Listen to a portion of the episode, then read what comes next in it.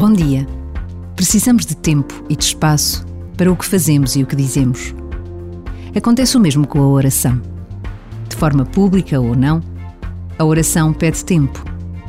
Pode ser tão breve como este minuto que passa, ou tão longa que necessite das horas de um dia. E pede espaço. Pode acontecer num espaço isolado ou no meio de uma multidão. A experiência da oração precisa da nossa vontade para acontecer. Até pode bastar apenas a pausa de um minuto.